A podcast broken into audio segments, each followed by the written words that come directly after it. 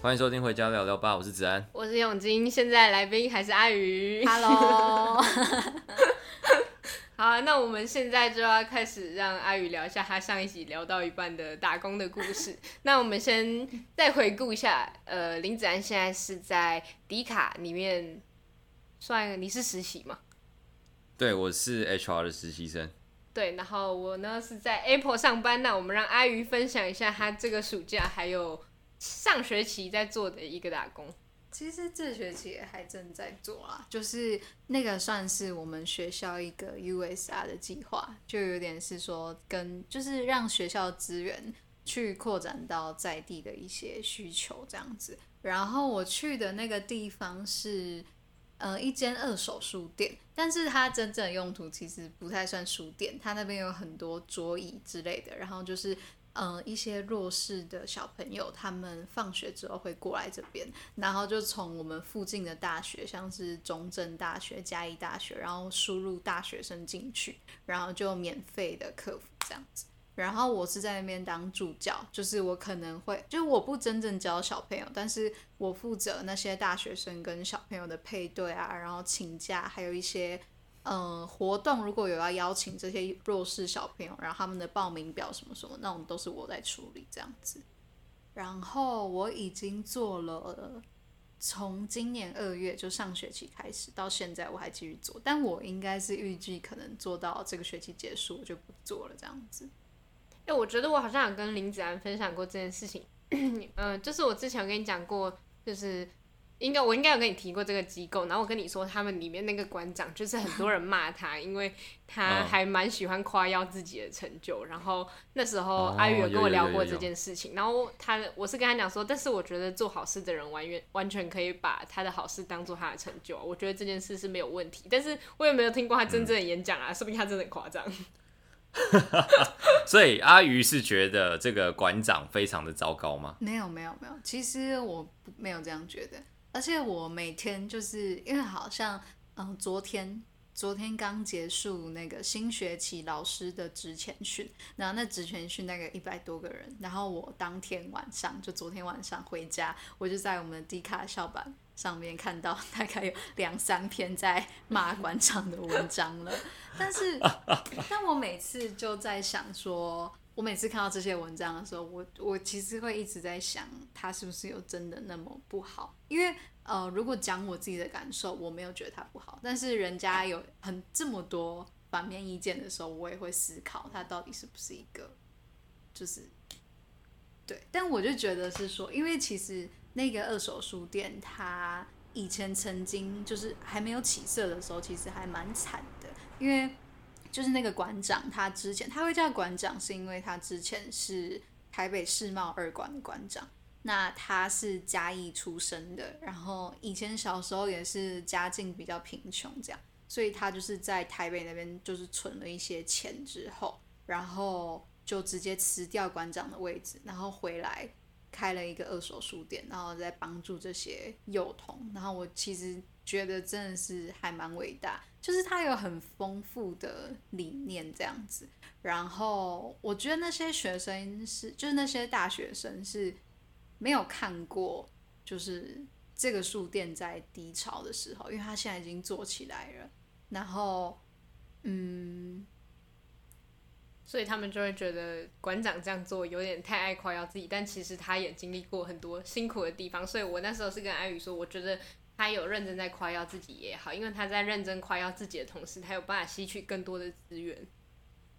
嗯，对啊，我觉得这其实也是其中一种方式哦。像是我觉得我在嘉义市的这些社企圈或者是文化圈里面，我也看到很多名不符实的言论啊，就是这些人说他们自己多厉害，都多厉害，然后根本就没有人要理他们。但我觉得这也是一种吸引政府去挹注资源的一种方式啊。所以我觉得其实。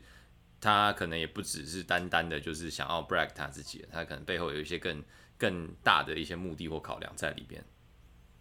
欸，但是我觉得就是这些可能家里经济比较有问题的家庭，他们有可能家里都会有某些问题，所以。之前阿宇也有跟我分享过，他在那个馆里面遇到一些小朋友，就是可能比较不听话、比较皮，然后甚至还有做一些可能真的会伤害到别人的举动，然后他是有认真的去制止他们，但我觉得有可能就是因为他们的家庭没有教导他们那些很重要的事情，所以他们不觉得这是很严重的事情。你记得吗？你之前跟我讲的。有，我记得，就是那个时候是小朋友在玩，然后。呃，有一个突然有一个小男生突然跑来跟我说，他刚刚被厕所清洁剂朝眼睛喷这样子，然后我听了之后我超级生气，然后我就去抓喷他的那个小朋友，然后我就很严肃跟他说，如果还有下一次这件事情的话，那你就不用再来这边。就是怎么讲，嗯、好，有时候我会觉得。就是我自己看起来，我有时候会觉得有一点点小心酸，因为我觉得去有一些去那边的孩子没有很懂得感恩嘛。虽然我站在大学生这个角度，他们就是小学生，当然还不太会去思考这些东西。然后他们可能从国，他们可能从小一就在接受这些资源，所以他们也没有体会过没有的话他们会是怎样。但我自己看起来，我会觉得他们就是有一点，就是。不知感恩，对对，就没有惜福，没有珍惜他们现在有的这样子，所以我有时候会很生气，就是甚至是，嗯、呃，馆长如果馆长说，如果你再做出这种行为，那我们可能就就不要让你来了，然后他们甚至会反向说，不要来就不要来啊，然后来了也没有怎样之类的。哦，好，就是我想要分享一下，我昨天大爆骂我家教学生，真的是，哦，我已经稍微听过这个故事了。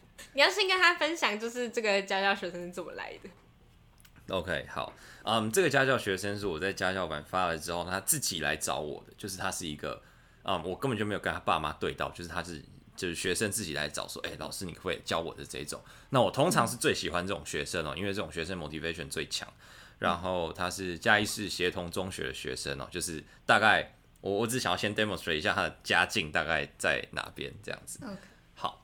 所以呢，这个学生他就开始来上课，然后他上课呢，一开始的时候，他就是最最最早的时候，就支支吾吾的，然后答不太出来，然后我就想说没关系嘛，就是这样子，然后英文作文也写得不太好，但反正我就慢慢教，然后教越教越教越觉得说，哎，你这怎么就是上一次讲的东西，然后这次还是不会，然后下一次还是不会，然后这次讲了，下次还是不会，然后就觉得你到底有没有在认真上课？然后到最后呢，他就开始越来越不常来上课，就是他。作文可能，比如说礼拜六要上课，那礼拜六要上课，那你至少最晚最晚最晚礼拜五中午你要给我嘛，这种礼拜五晚上可以改，礼拜六我才可以跟你检讨啊。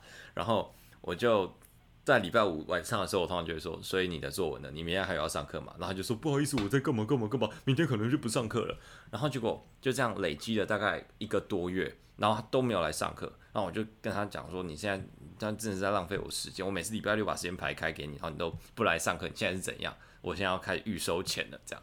然后，反正我就跟他要，就是在一开始的时候就 charge，然后让他比较常来上课。然后结果他昨天来上课的时候，他就又用一副那种，就是我也不想说他吊儿郎当，因为他也没有到吊儿郎当，就是我真的不知道他到底有没有很想要学，就是英文作文。然后我就跟他讲说，还是你就。就是把钱给我就好，然后你就不要来上课，反正你现在也是在做一样的事情，然后你就只是在骗自己说，哦，我有英文家教，然后我有花钱，然后我这样英文就会变好，你在放屁啊！然后反正就是我就讲讲讲讲，然后结果嗯，我就先这样子了嘛，然后我就把我的怒火压抑下来，然后结果我就在就是跟他在对谈，然后在。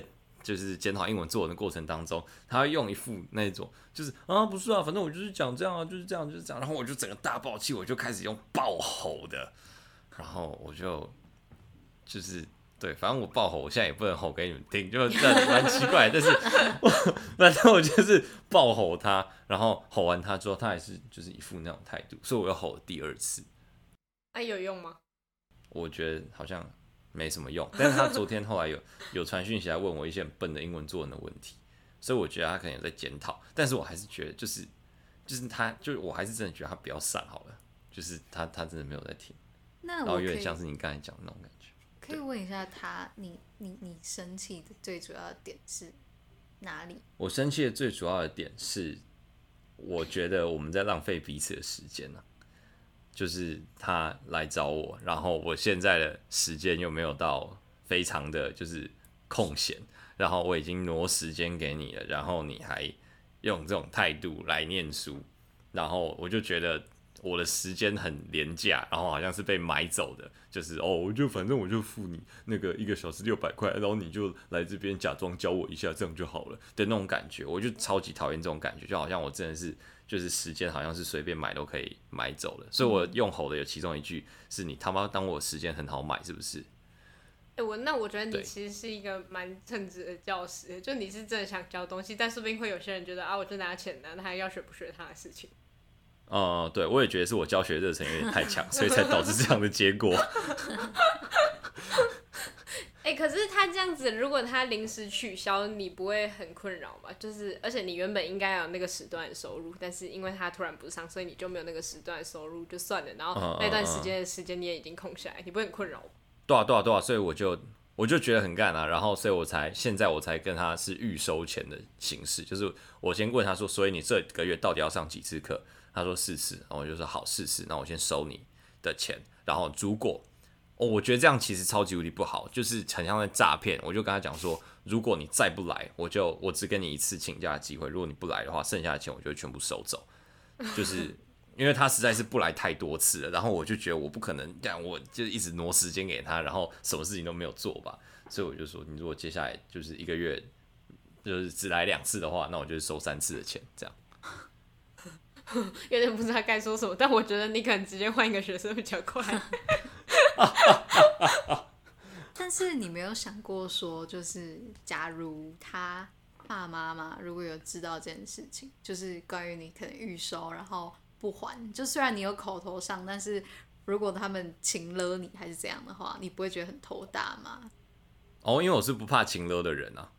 哦，对，他是不会被请了的人，他也蛮厉害。哎，可是他们如果跟你讲出什么，你这样算乱收钱，他们要告你之类的，你会怕吗？他们要告我，我就告，就是就他们就告啊，那我大不了我就顶多民事，然后把钱还一还嘛。嗯，哦，就是我觉得这是我就是 prevent 自己的时间不要一直被吃掉的一个东西，然后我们口头上有同意嘛，那就是看你要不要做伪证啊，嗯、看那个小孩要不要做伪证啊。哦，好啦，那你也算是找一个蛮极端的方法，你也都帮自己想好后路了耶。那刚刚阿宇有分享他在就是那个地方工作，那他在那边就是做一些比较行政的工作，但是他之前有跟我说过，其实那边有些小朋友还会找他一起玩啊，然后跟他讲话，他其实也觉得那些小朋友在某些时候还挺可爱的。但是，然后他暑假的时候，还有他上一集有讲到他有去高雄市政府打工，那我们听他分享一下。嗯，好，就是啊，应该应该子安应该也知道吧，就是嗯，就是这几年很多县市都有开那种市政府的暑期工读，嗯，应该有听过，对对对，对。然后嗯，我去年其实也有投，但是我投的不是相关科系，就可能只是嗯离我家比较近这样子，然后我后来就没上。然后我今年就再投了一次，那因为我读的是劳工系，所以我就投了劳工局这样。那后来有上，但是他离我家实在是有点远，所以我每天早上六点半起床，然后骑半个小时的车这样子。然后过了一个月，其实我也不太也不太知道我到底学到了什么东西，因为嗯进去之后就真的算是比较打杂性质的。因为这几年疫情的关系，所以市政府开了很多安心上工，就是帮那些就是那种还找不到工作的，给他们留一些位置。那我进去的时候状况有一点糟糕，因为我们学校就是我们系上有开实习的名额给系上的学长，所以我进去的时候发现里面有四种人。一个是正就是正职约聘那种，原本就在里面的。那另外一种是安心上工，那还有一种是实习生，然后还有一个是工读生。然后我们这些人已经多到里面原本的正职员工，他们已经不太知道我们是来干嘛的。然后甚至是很夸张，是我们没有位置可以坐，因为安心上工的人实在太多太多了，所以我们每天都坐在会议室里面，然后。如果会议室有人要用的话，我们就会到里面去找一些椅子啊，什么东西的地方就坐着。然后其实我有一段，对，他其实有一点精神消耗我，就是我有一，就是我大概上了一两个礼拜之后，我就有一点小痛苦，我就跟我爸妈说，我好不想去哦。他们问我说怎么了，然后我就说我今天坐在那边，什么事情都没有做，我坐了八个小时。然后我不能睡觉，我我也不太能玩手机，我就坐在那边。然后他们没有事情派给我做，我我不是就是我主动去问说，哎，有什么事情可以做吗？这样他们就说，哦，目前没有这样子。然后就真就真的是无所事事。然后我觉得真的是算精神耗弱，然后就是为了领那个钱才去这样子，就有一点，嗯。啊，这真的很很难解决哦。我用公家机关的角度讲一下话，好，就是，嗯，尤其是在就是劳工局，我觉得他们一定吃掉超级多安心上工的名额，因为没有人想要安心上工的人。像我妈，她都叫安心上工的那些人去打扫环境，然后明明就已经有一个阿姨，就是市政府就请一个阿姨在打扫环境，然后她就是再去做一次，然后就是没有人想要用安心上工的人。然后哦，哎，这样是不是就是我我是我是不是就是把把那个政府的秘密说出来？这样好像不是不太好。哎，但是大家不想用安心上工人，是因为这些人本身就没有能力找到工作，所以他们其实也不太会什么东西，是吗？就是这些人他们的定义是嗯结构性失业，嗯，就是因为疫情结构性失业，所以他们可能原本做的工作就比较有替代性，嗯。然后他们在疫情失业之后，他他们就是没有工作做嘛，所以他们就来安心上工这样。然后我妈都会先跟他们说，哦，那如果你有想要学什么话，再跟我们说。然后他们呢，通常也不想学什么，因为它就是一个过渡期的工作，就有点像是一边一点结构性事业，然后一点摩擦性事业，然后他就过渡期，然后做一下子就走了。所以他们也没有办法派给他们什么太重要的工作，你知道。然后呢，他们现在又有这些暑期的工读生。然后还有这么多的实习生，那工读生跟实习生，如果我要动脑袋的工作，我当然是先叫实习生做嘛，我不可能叫工读生做啊，哦、就是他的抬头就挂不一样嘛，所以我一定先叫实习生帮我做一些出街的文书的工作。那工读生的工作又被安心上工的人做完，那工读生就真的就真的在人力分配上可能就比较难一点点。但我完全懂那种坐在办公室里面完全就不知道干嘛的那种情况，因为我一开始去实习的前两个礼拜，我也一直完全不知道我到底在干嘛，然后我就坐在那边，好险低靠有沙发可以让我坐，然后我就坐在一个后面没有人可以经过的那种，后面是墙壁的那种沙发，然后我就开始看 YouTube 的影片。所以我的建议是去买一个防偷窥的荧幕。OK，没有人知道你在看什么，居然有这样解决办法。哎、欸，但是你现在在迪卡的工作比较上手了，对不对？就你能做的。对，然后我现在的工作我觉得有点太多了。你这人怎么那么麻烦？不给你工作做的时候，你每天在跟我讲说，我觉得他们应该多给我一点工作做。他还自己去跟上面人讲说他可以做什么什么什么，然后上面人还是说哦，要考虑一下这样。那现在给他工作之后，他要再嫌工作太多。哎、欸，好像我不是，我觉得 我我觉得那个现在真的是太夸张，就是他们原本有。两个人的工作，然后一个是经营社群，就是雇主品牌，然后一个是 Teleoperation Support。然后我原本是 Teleoperation Support，然后因为那个社群的学的那个职缺一直没有没有人投，然后他们一开始就先跟我说，哦好，不不然你先在里面挡一下，然后这个摩擦期过完之后，你再回来继续 Teleoperation Support。然后呢，我就开始做社群那边的东西，然后他们就发现我做的很好，然后他们就把那个黑卡关掉了，我就，所以我现在是就是身兼二职，然后我的 pay 还没有加倍，然后我现在又减班，所以我现在的工作整个变超爆多，然后我就很头痛。可是这样你就要用你自己的下班时间去做这些东西吗？哦，我现在有点快 quitting 哎，整体来说。哦，真的哦。嗯嗯嗯，就是反正我就跟他们说我做不完。他没听到你刚刚说什么。哦，快快 quitting，安静辞职。Oh. 就是大部分的台湾的劳工，或者是全世界的劳工，都会被要求说：“哦，你对这个工作要有 passion，所以你要就是，嗯，就是你要在额外的时间也要开始在思考工作上的事情啊，或什么之类的。”但快快 quitting 就是你下班之后你就整个关机。对，我最近也有看到，就是这个东西它的一些分享，然后他讲的比较像是，就是你不要给自己这么多压力，你在工作上就是放轻松一点，就是有点像你安安静静的，还是坐在你的工位上做你的工作，但你就有点像。有点像辞职这样子，脱离你的工位。我是没有这么急掰啊，我还是有把我很认真在工作的时候工作这样。哎、欸，但是如果每个老板都请到一大堆有这种状态的员工，他会很困扰哎。这就是我们的工作。哎、欸，可是迪卡的员工福利很好哎。对啊，但是现在我觉得我们面临到的问题是，我们的配实在是太低了。就是我们把钱放到员工福利，然后因为员工福利成本其实是比较低的，就是不一定每个人都会拿一堆饮料和吃一堆食物嘛。嗯。所以员工福利成本比较低，然后我们希望透过这些东西，然后去 balance 说我们薪资比较低。但是大家现在看到发现，我们的薪资真的比同行的水准还要再低蛮多的，所以就是大家开始也在抱怨这件事情。哦，所以你们现在内部也在进行一些改革，就对了。啊、嗯，对对对对对对对。但是我们两个目前比较没有这个问题，因为我们都是那种就是领底薪的死工读生。你没有，你多我两块。对，我多了两块。我现在是一百八哦。哦，你现在是一百八，好优越。拜托。那你们那边的优越的，你们这个行业它的基准应该要在哪里？就拿着钱的基准。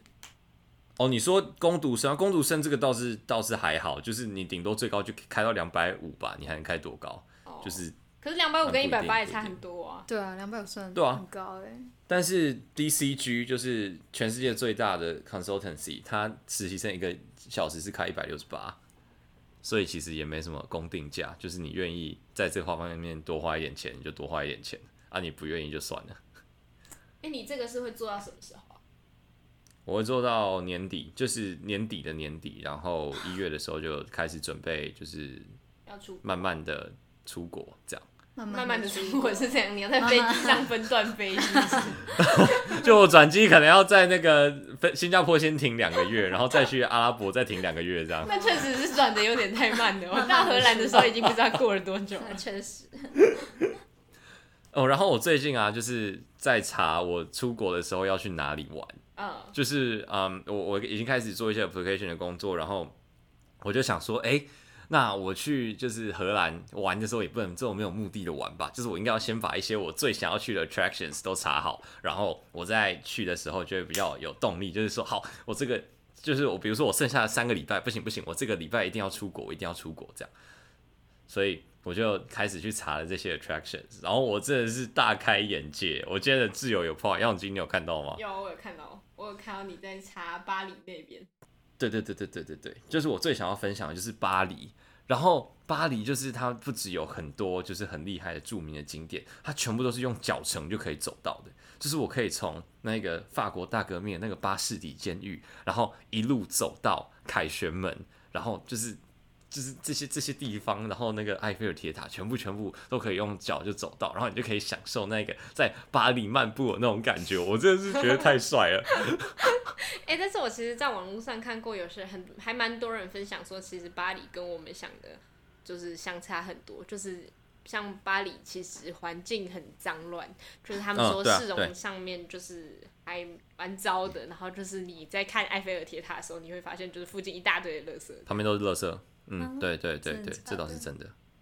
可是你看到那些照片，你就只会看到那些巴黎很漂亮的地方。所以我刚知道这件事情的时候，我还蛮震惊，因为我以为就是就是法国给我的感觉像是他们会把城市弄得很舒服那样，就不一定会到很整齐，但是一定会让你觉得哦很舒服这样。嗯嗯嗯，他们现在有点慢慢朝香港在迈进，我觉得他们应该要整理一下自己的事。到香港迈进的话，听起来有一点糟糕，听起来很糟，对不对？哎、欸，飞去荷兰机票要多少钱啊？哦，荷兰机票，荷兰机票大概两万块，我觉得是蛮便宜的。两万还蛮便宜的，还是我去找你玩？可以啊，可以啊。好，那如果我有存到来回机票钱，我就去找你玩。没有问题。我刚才想要问阿鱼，就是你在疫情解封之后，你最期待想要去的国家有哪些？嗯，最期待想去的哦，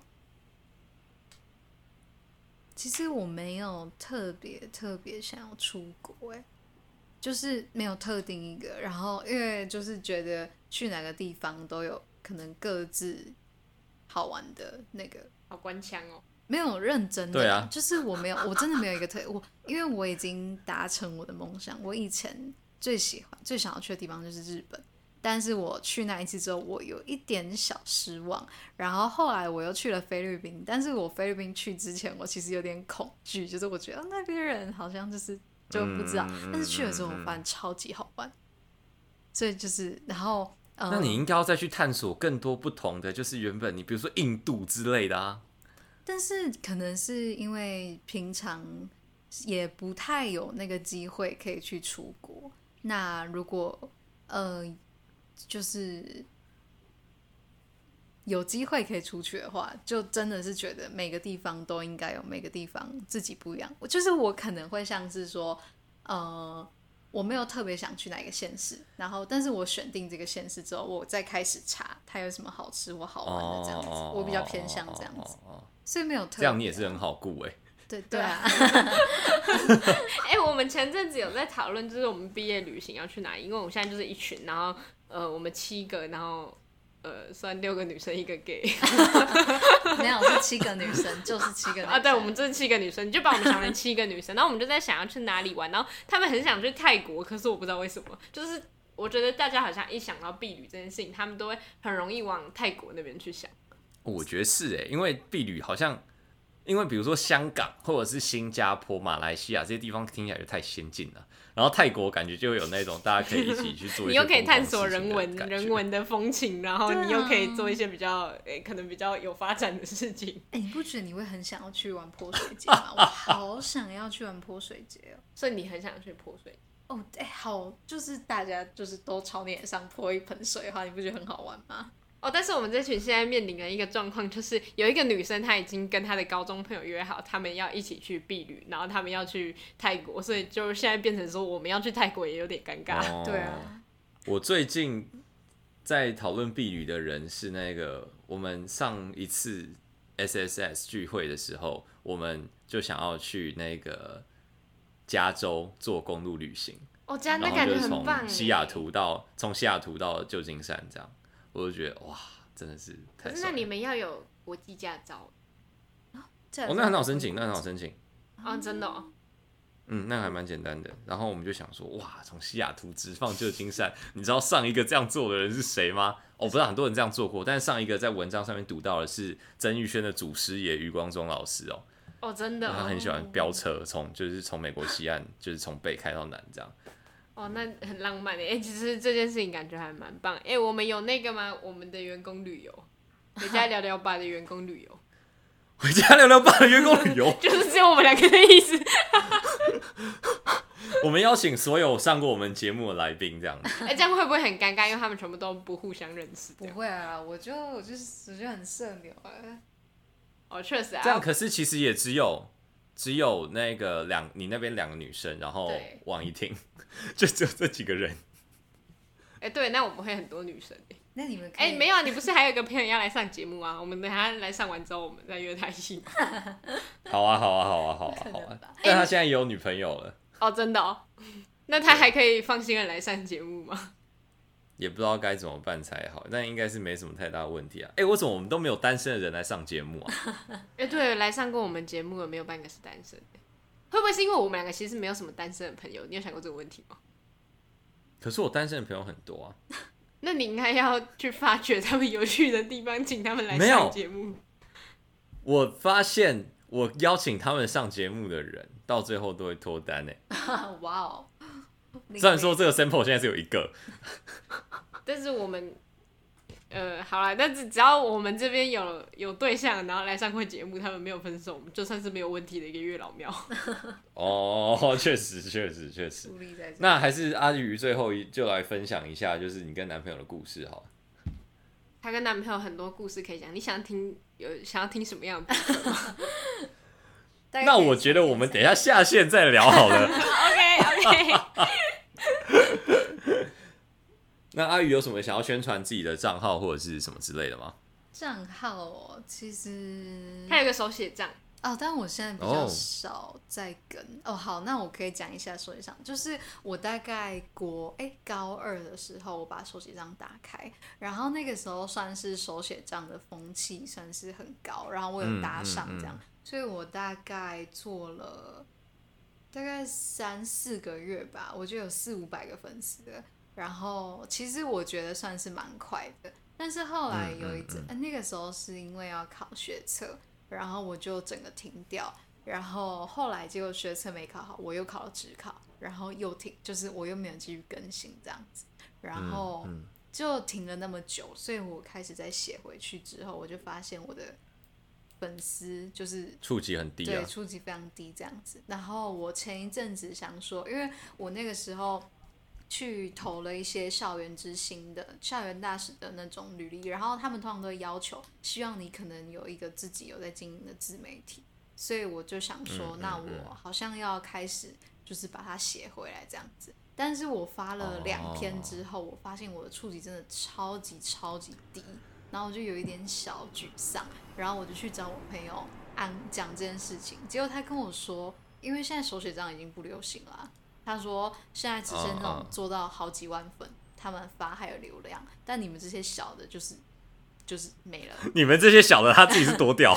没有没有啦，他没有讲那么那个，就是我自己翻译的这样子。然后反正就是结结论就是对，可能可能就是，然后所以我后来发了两篇，我就又没有再跟了这样。”哦、okay。那我觉得也是像一个自媒体的悲歌，因为我跟林子安的 Podcast 也算是现在这个自媒体的悲歌之一。Uh, 对对对对，就是你们这些人，就是我们。而且我们也没有跟上那个 Podcast 的热潮，就我们太晚开始做那些，太晚开始做，太多人听的已经蛮定型的，就像现在手写手写帐那样子，所以其实也算是大家进。自媒体的一个困扰吧。第一个就是你可能不一定会跟上那个热潮，就是你真的不一定会红。那另外一个就是你真的要长久的做下去，也是一件蛮困难的事情。我觉得我跟林展可以做到现在，是因为我们有两个人，嗯，互相对对对对对抱团取暖，还等着员工旅游，哎，对，还等着员工旅游。哎，那我还想讲一个东西，就是嗯，就我最近在思考说，因为因为我就是前一阵子我选上。Uniqlo 它的校园之星这样子，然后哎，听说政治大学有两个，然后而且是情侣哦，很酷吧？然后嗯，反正就是，是你应该不认识，两个都是马来西亚人。哦，那我可能认识。哦，真的假的？一个叫做立维，一个叫强仔。我好像知道他们是谁。真的假的？女生女生好像还蛮、嗯嗯、听过强仔这个人。强仔的名字应该是听了就不太会忘。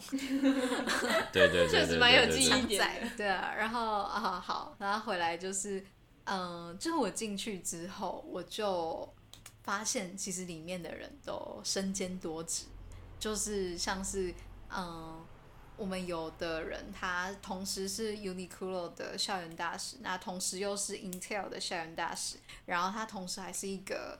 日商平台好像叫 Meech 吧，我不知道，我没有用过的校园大使这样子。然后甚至有人是刚从 KKBOX 跟美图秀秀那种校园之星退役，然后再来接，我就觉得哇，大家都好那个。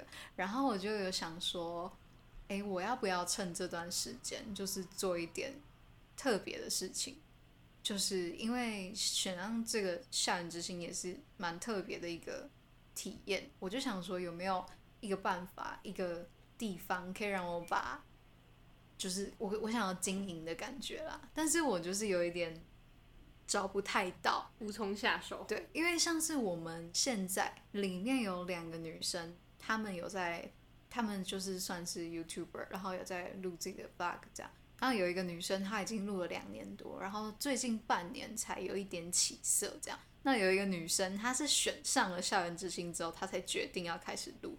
所以我们上任那一天就是他录的第一支这样子，然后我觉得他们这样都很好，只是我觉得就是现在在开始都有点太晚，因为现在就是大学生录 vlog 的市场其实已经超饱和了，嗯，然后对，然后我就而且我自己其实没有到很喜欢把我自己太多东西公公开这样子，所以就我就先否决这样子。那我后来有想说，还是我在低卡开一个卡城，然后哦，对，然后我可能就经营的自己的个版这样子。但是我最近发现有好多好多女生就是开卡车，然后在分享这种东西。那我们校园之星里面有几个人已经是这样做的，所以我有我又在想，那我到底还有哪些地方是可以就是拓展？对，拓展。那我后来想来想去，我想说还是我来拍，就是还是我来做那个 reels 这样子。但是想一想，我又很怕，如果哪天我的账号如果被 ban 掉的话，那我会很难堪哎，那我会超难堪，对，怎么办？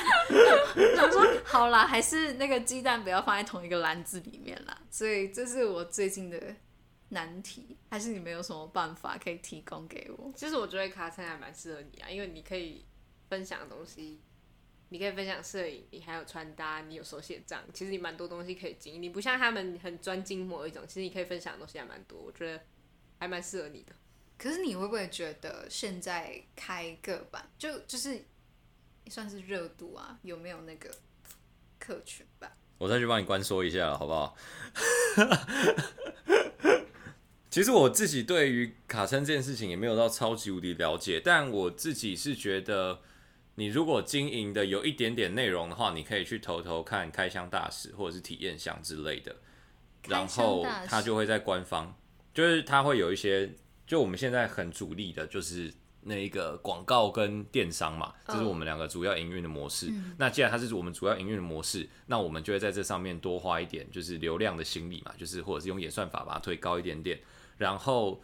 有一个很经典的广告方式，它就是寄一个体验箱，或者是寄一个产品给你，然后请你帮忙开箱，然后就发在你自己的个人的卡称，嗯、然后那一篇文同时也会被转发到开箱大使这一个版上面。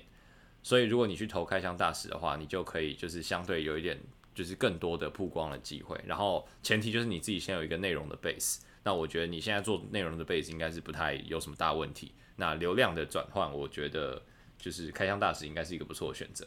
哦，所以他是先经营他自己的卡称，然后等他有一点流量之后，他可以去争开箱大使，是这样吗？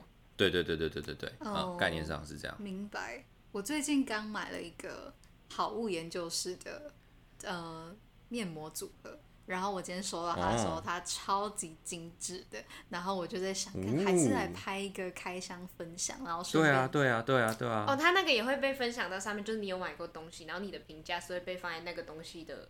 就是一串的下面，一串的下面，就是他会有一些分享那些东西的人啊。如果你写不错，他会把你放在文章的下面，就是他还好几分享好几个，就是这几个人分享的东西。但是，所以你说不定真的可以从这个下手。可是我在想一个，我在想一个问题，就是。